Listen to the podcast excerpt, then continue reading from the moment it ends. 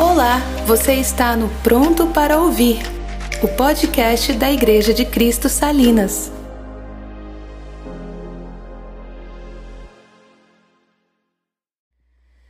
Senhor, nós nos colocamos diante de Ti nessa manhã mais uma vez. Gratos pelo que você fez até aqui, Senhor, por Tua bondade, por Tua misericórdia, mas pela Tua presença, Senhor, disponível para nós todas as vezes que Te buscamos como você é maravilhoso, gracioso em nos permitir usufruir dessa presença real, gloriosa, sempre disponível para nós todas as vezes que te buscamos. Muito obrigada, Senhor, porque você tem falado ao nosso coração. E nós cremos, Pai, que não vai ser diferente nessa manhã. Então, que o teu Espírito encontre pouso em nossos corações e mentes a fim de que sejamos transformados à medida e à estatura de Cristo Jesus. Essa é a nossa oração, no nome de Jesus. Amém. Amém, queridos? Ao amado Filemon, queria que você abrisse a sua Bíblia na Epístola de Paulo aos Filemon, ao Filemon. Nós vamos ler toda a epístola. Filemon. E diz assim: Paulo, prisioneiro de Cristo Jesus, e o irmão Timóteo, ao amado Filemon, também nosso colaborador, e a irmã Áfia, e a Arquipo, nosso companheiro de lutas, e a igreja que está em sua casa. Graça e paz a vós outros, da parte de Deus, nosso Pai e do Senhor Jesus Cristo. Dou graças ao meu Deus, lembrando-me sempre de ti nas minhas orações, estando ciente do teu amor e da fé que tens para com o Senhor Jesus e todos os santos, para que a comunhão da tua fé se torne eficiente no pleno conhecimento de todo o bem que há em nós para com Cristo. Pois, irmão, tive grande alegria e conforto no teu amor, porquanto o coração dos santos tem sido reanimado por teu intermédio.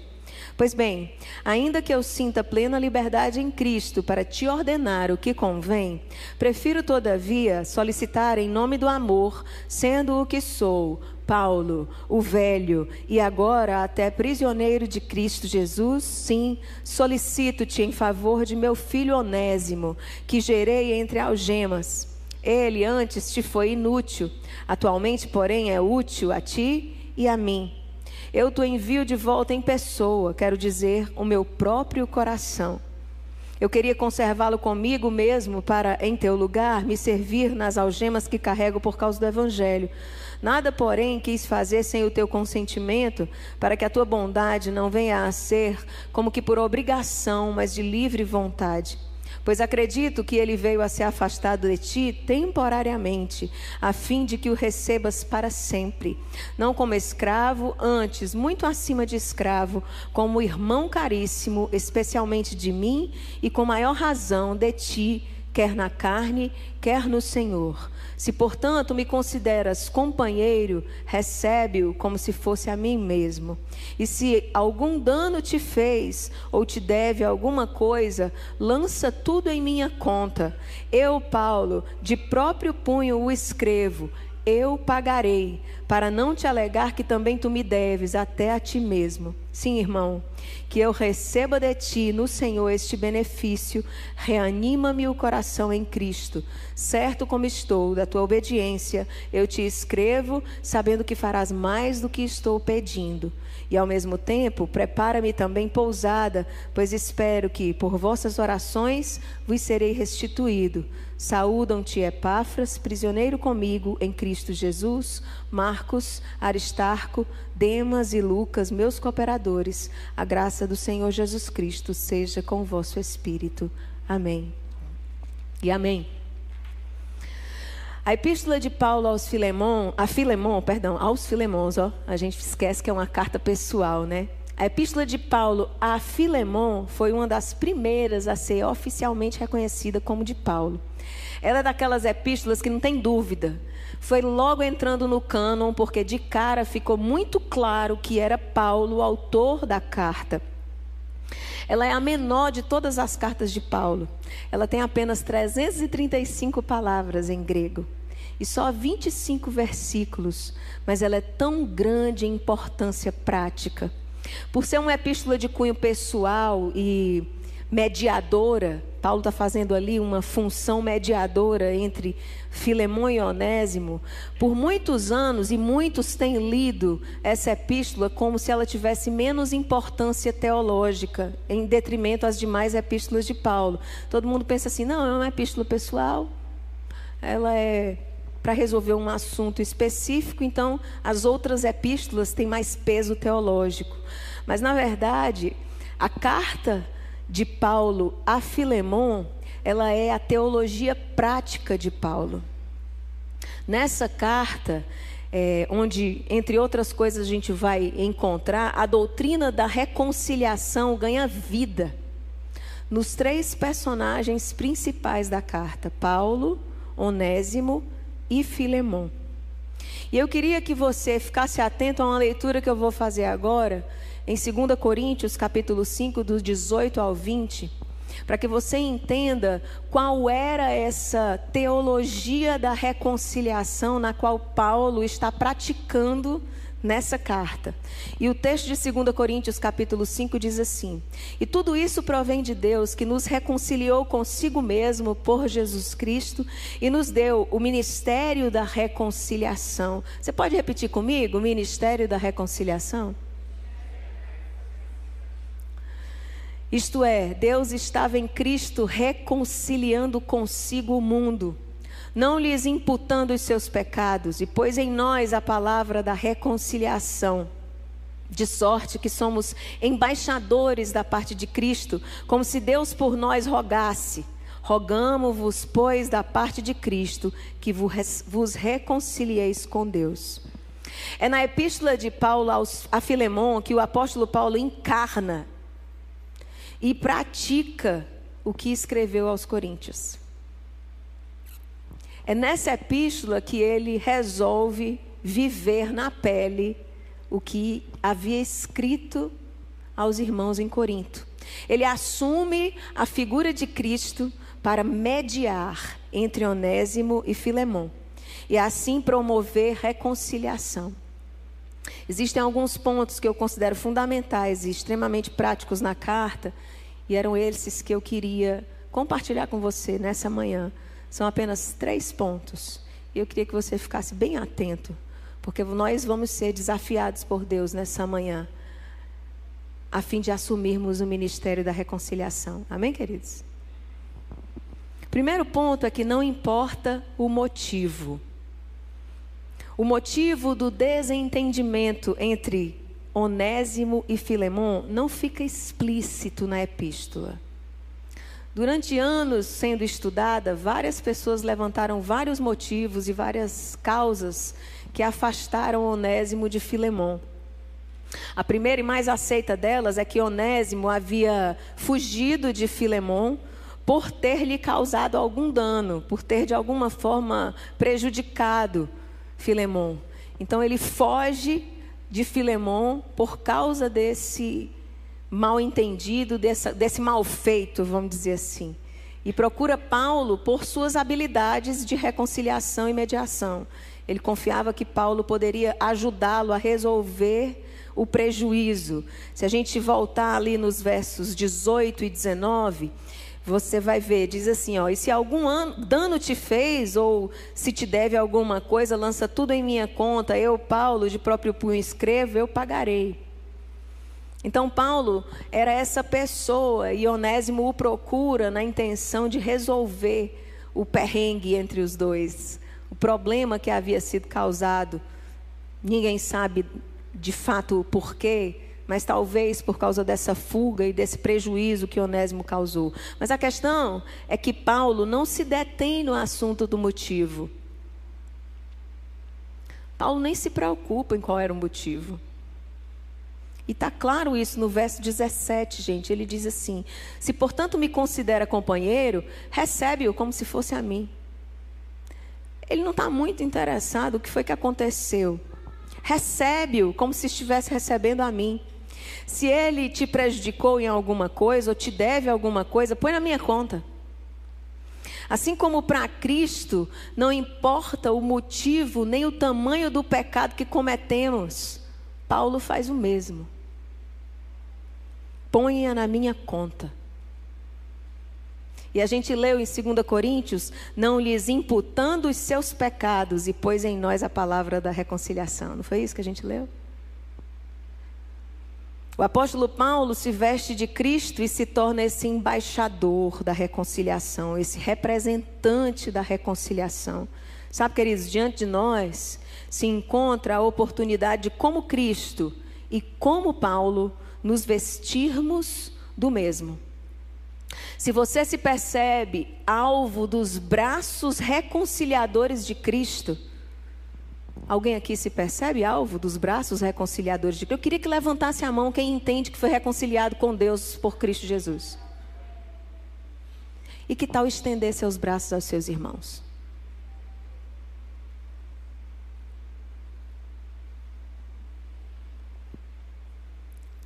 Segundo ponto, o apóstolo Paulo diz: Eu pagarei. No verso 19, ele se compromete com a dívida. Ele diz: Eu pagarei, para não dizer que você me deve a sua própria pessoa. Abra sua Bíblia em 1 Pedro, capítulo 1, versos 18 e 19. 1 Pedro, capítulo 1, 18 e 19. E diz assim: Porquanto estáis cientes de que não foi mediante valores perecíveis como a prata e o ouro que fostes resgatados do vosso modo de vida vazio e sem sentido, legado por vossos antepassados, mas fostes resgatados pelo precioso sangue de Cristo, como de cordeiro sem mácula ou defeito algum. Esse foi o preço que Jesus pagou pela sua dívida. Você sabe quanto você devia a Deus? Você tem ideia de quanto você devia? Eu não consigo saber. Todas as vezes que eu olho para o meu coração e eu tento sondar meu interior, eu me deparo com uma escandalosa tendência ao erro.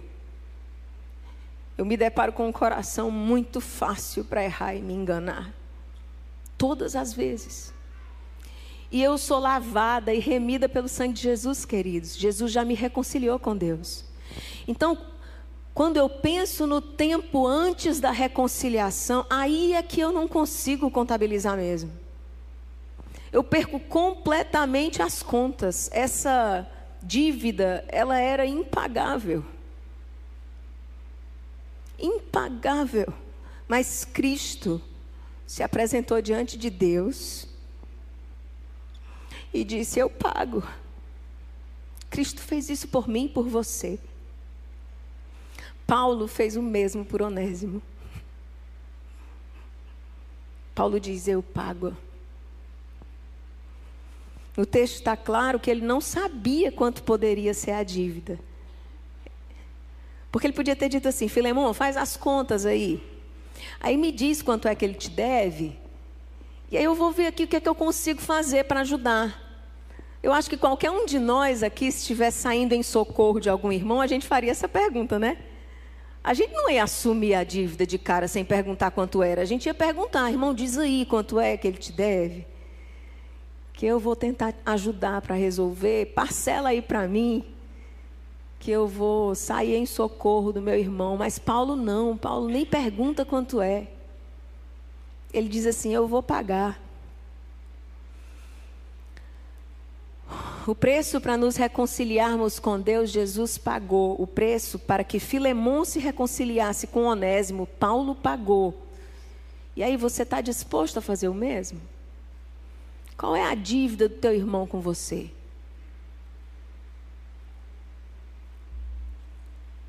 É desprezo? É desprezo que ele te deve. Ele te deve porque ele discorda de você. O irmão te deve porque ele te desonrou. Porque ele te caluniou. O irmão está em dívida com você porque ele mentiu? Ou porque ele te criticou?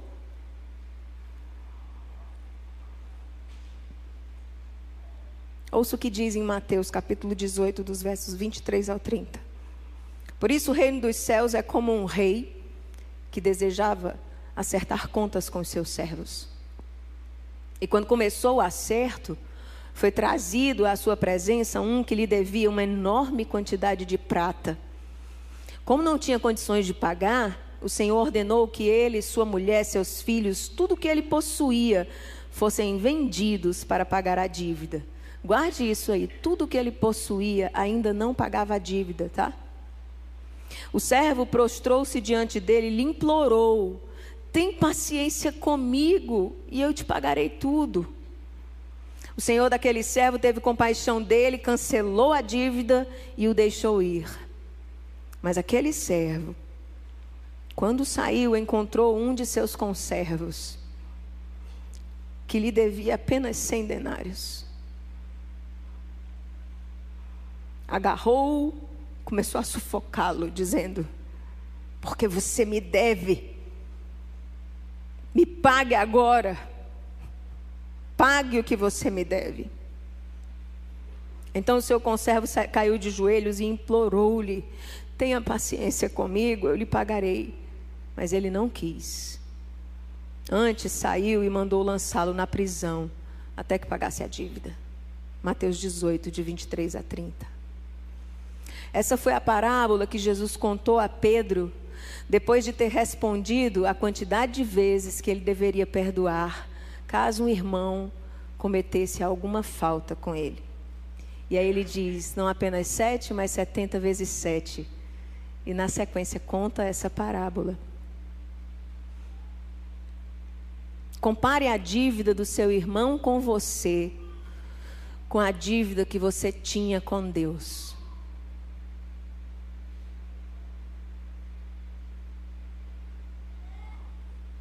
Só reflita. Daí você pode dizer, mas Mel, a pessoa não está arrependida. Não me pediu perdão. Continua se comportando assim. Continua me caluniando. Continua mentindo. E meu querido e minha querida, deixa eu dizer uma coisa para você. Perdão não é uma concessão que se dá a quem merece. Perdão é um mandamento que cumpre quem obedece.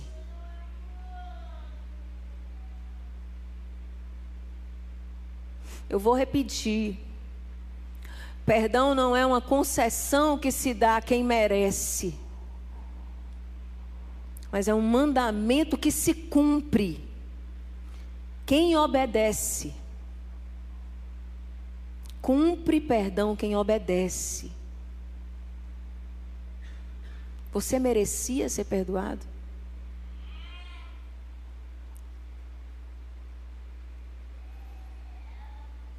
E você acha mesmo que o perdão que Jesus te deu foi porque você, simplesmente você se arrependeu? A Bíblia diz que foi graça. Foi uma graça que te atraiu. Ela gerou em você arrependimento.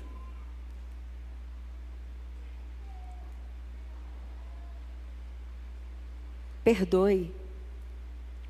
Aí você deixa com o Espírito Santo a parte do arrependimento. Esse é o trabalho dele. Não é seu. Seu trabalho é perdoar. O do Espírito é convencer do pecado, da justiça e do juízo. Amém, queridos?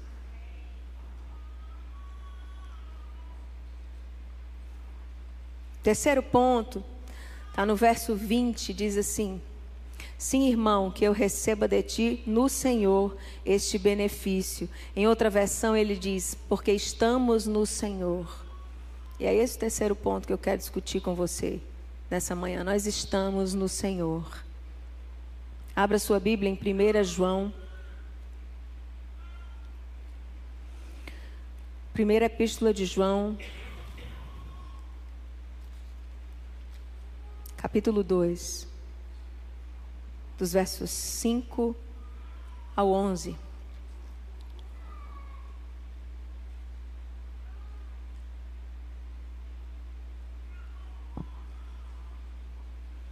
E diz assim: Aquele, entretanto, que guarda a sua palavra, nele verdadeiramente tem sido aperfeiçoado o amor de Deus.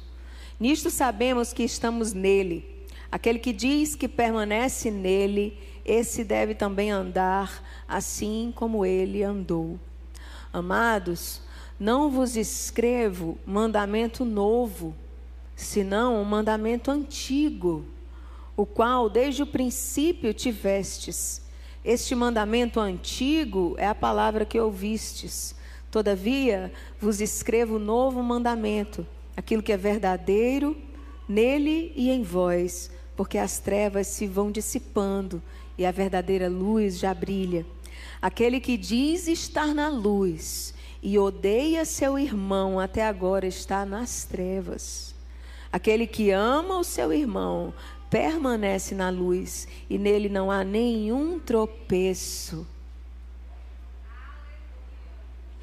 Aquele, porém, que odeia o seu irmão está nas trevas e anda nas trevas e não sabe para onde vai, porque as trevas lhe cegaram os olhos.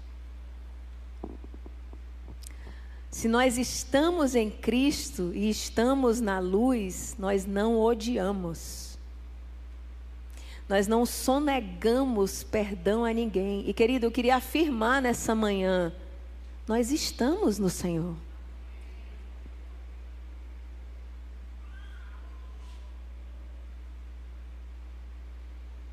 Nós estamos em Cristo. É um contrassenso estarmos em Cristo e insistirmos no não perdão. Se nós estamos em Cristo, andemos como Ele andou.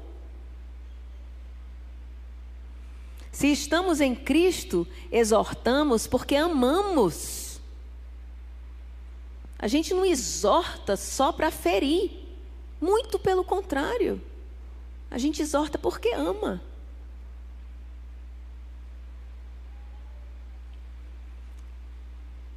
A gente admoesta porque ama. E a gente perdoa porque ama.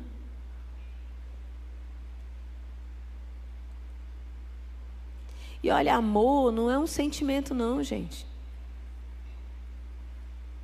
Amor é mandamento.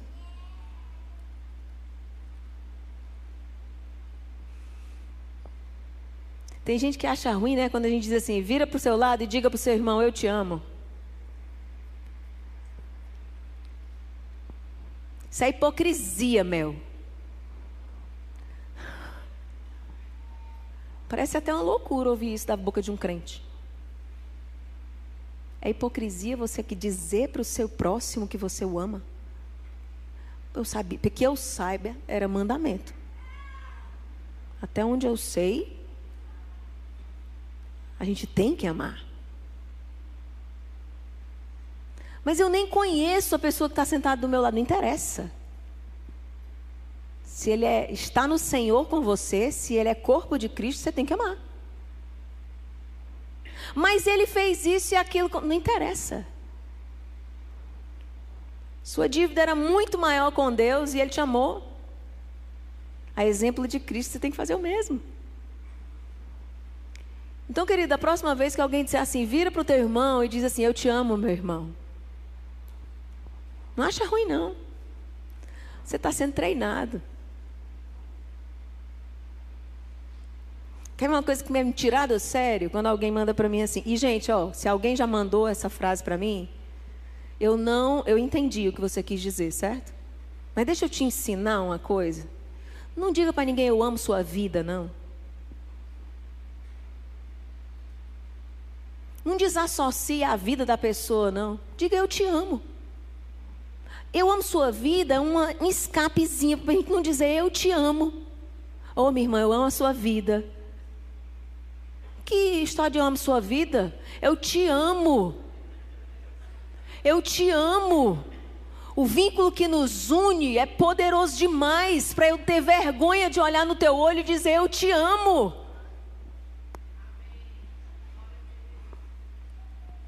Eu não amo só a sua vida, não amo tudo a seu respeito. Eu amo você. Porque Jesus me amou primeiro.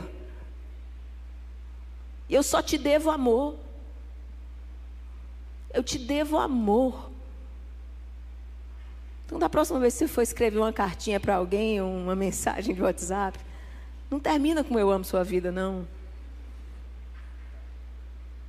Exercita o amor de Deus. Diz eu te amo, Aline. eu te amo.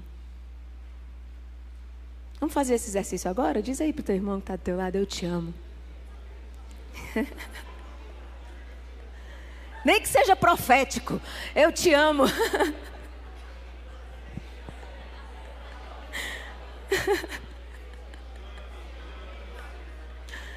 Glória a Deus.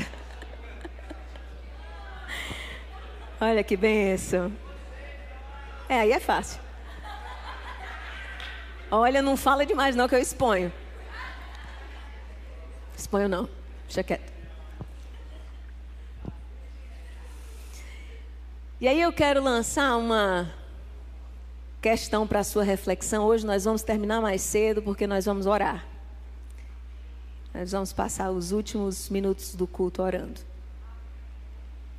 E aí eu quero lançar uma última questão para você, para sua reflexão, tá? Você acha que Jesus odiou Pilatos, seus algozes e o sinédrio?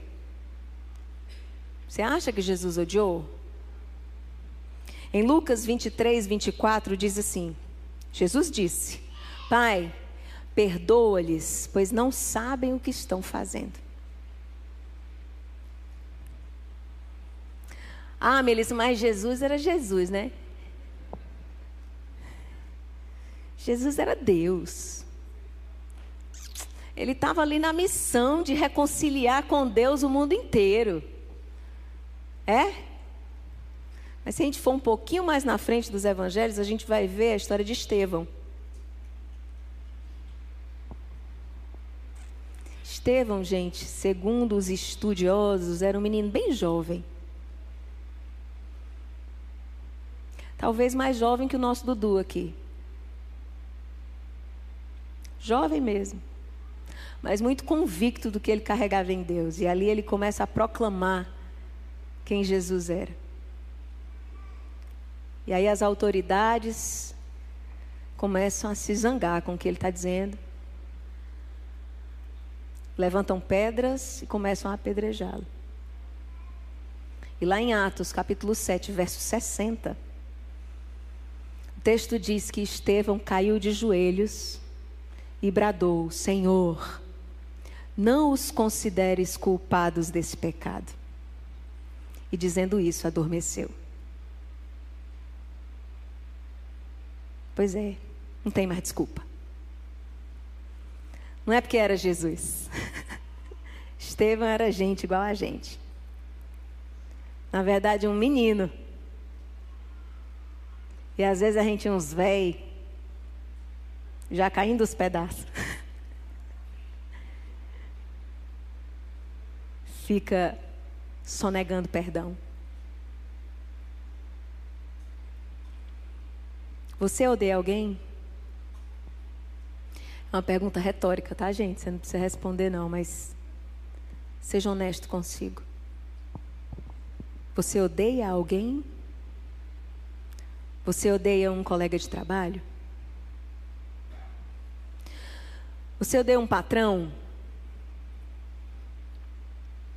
Alguém odeia aqui um síndico?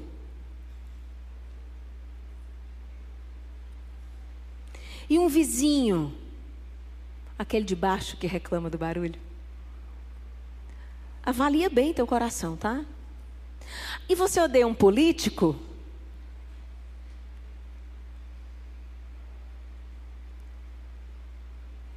Eita, pegou todo mundo, né?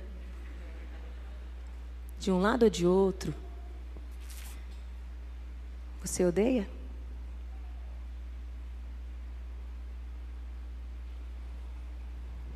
Qualquer um deles?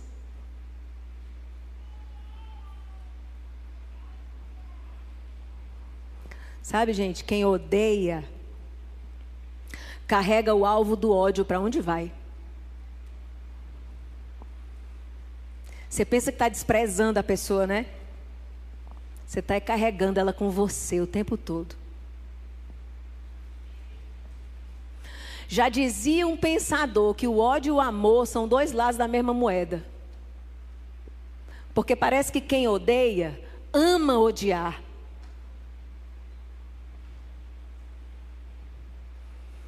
Eu estou dando glória a Deus que hoje é dia 30 de outubro. Porque eu não aguento mais tanto ódio para todo lado que eu me viro. E ninguém está isento disso. E eu espero que a carapuça sirva. Porque ódio é ódio, seja de quem está perto ou seja de quem está longe. O crente não odeia. Ninguém. Nem o diabo, gente, a gente odeia, porque a gente não quer carregar o diabo com a gente o tempo todo. Eu lá quero me preocupar com o diabo. Ele está é vencido, já morreu, se acabou para mim.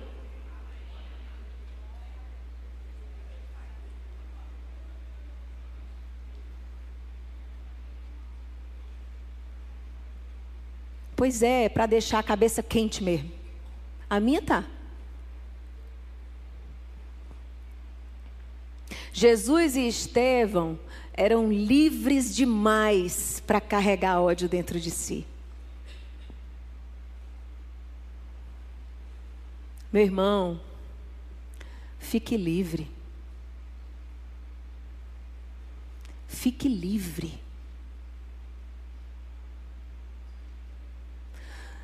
Não ponha algemas em você que Jesus já quebrou. Em nome de Jesus, Jesus já te libertou completamente. Você está você tá buscando algemas para si, se acorrentando de novo, fazendo questão de provocar o ódio no outro. Misericórdia. Fique livre. Arrependa-se disso, em nome de Jesus. Nós queremos um avivamento na nação. Como?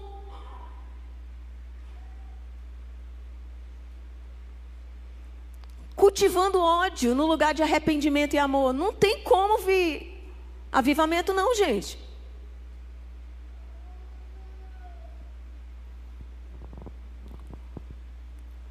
Você tem todo o direito de não concordar com tudo que você não quiser concordar. Mas você não tem o direito de odiar ninguém. Ninguém. Jesus pagou um preço muito alto na cruz para te libertar disso. Não se acorrente mais uma vez. Nós estamos no Senhor. O Senhor é o Espírito. E onde quer que o Espírito esteja, ali há Queria ouvir bem alto. Onde quer que o Espírito esteja, ali há.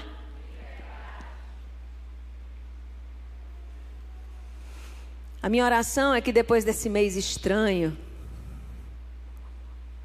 a gente perceba que está diante da oportunidade de exercer o ministério que Deus nos deu em Cristo. Tanto de reconciliar o mundo com Deus como exemplo de Paulo com Onésimo e Filemão, sermos agentes de reconciliação entre irmãos e com os irmãos.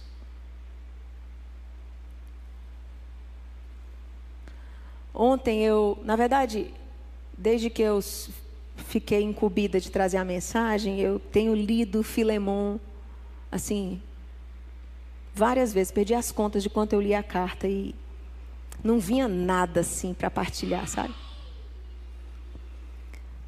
E eu estava angustiada porque até ontem à noite eu, eu tinha só introdução.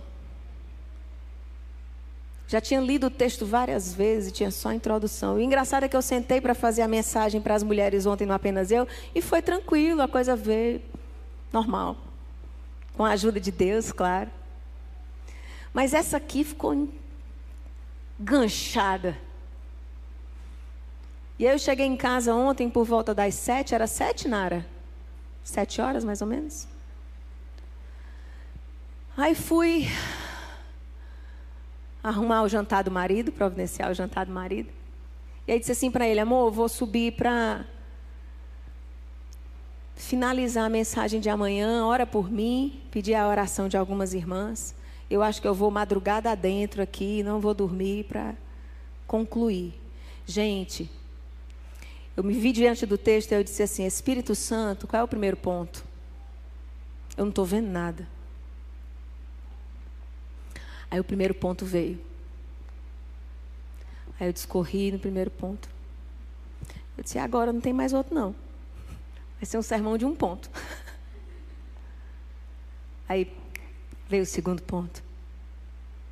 Aí escrevi. Jesus tem que ser, tem pelo menos três pontos, porque Veio o terceiro ponto. Gente, oito e meia tinha terminado a mensagem. Então, o que, que eu quero dizer com isso? Não receba a palavra de hoje como a voz da Mel, tá? Receba como voz de Deus para o seu coração. Receba como palavra de Deus para o seu coração.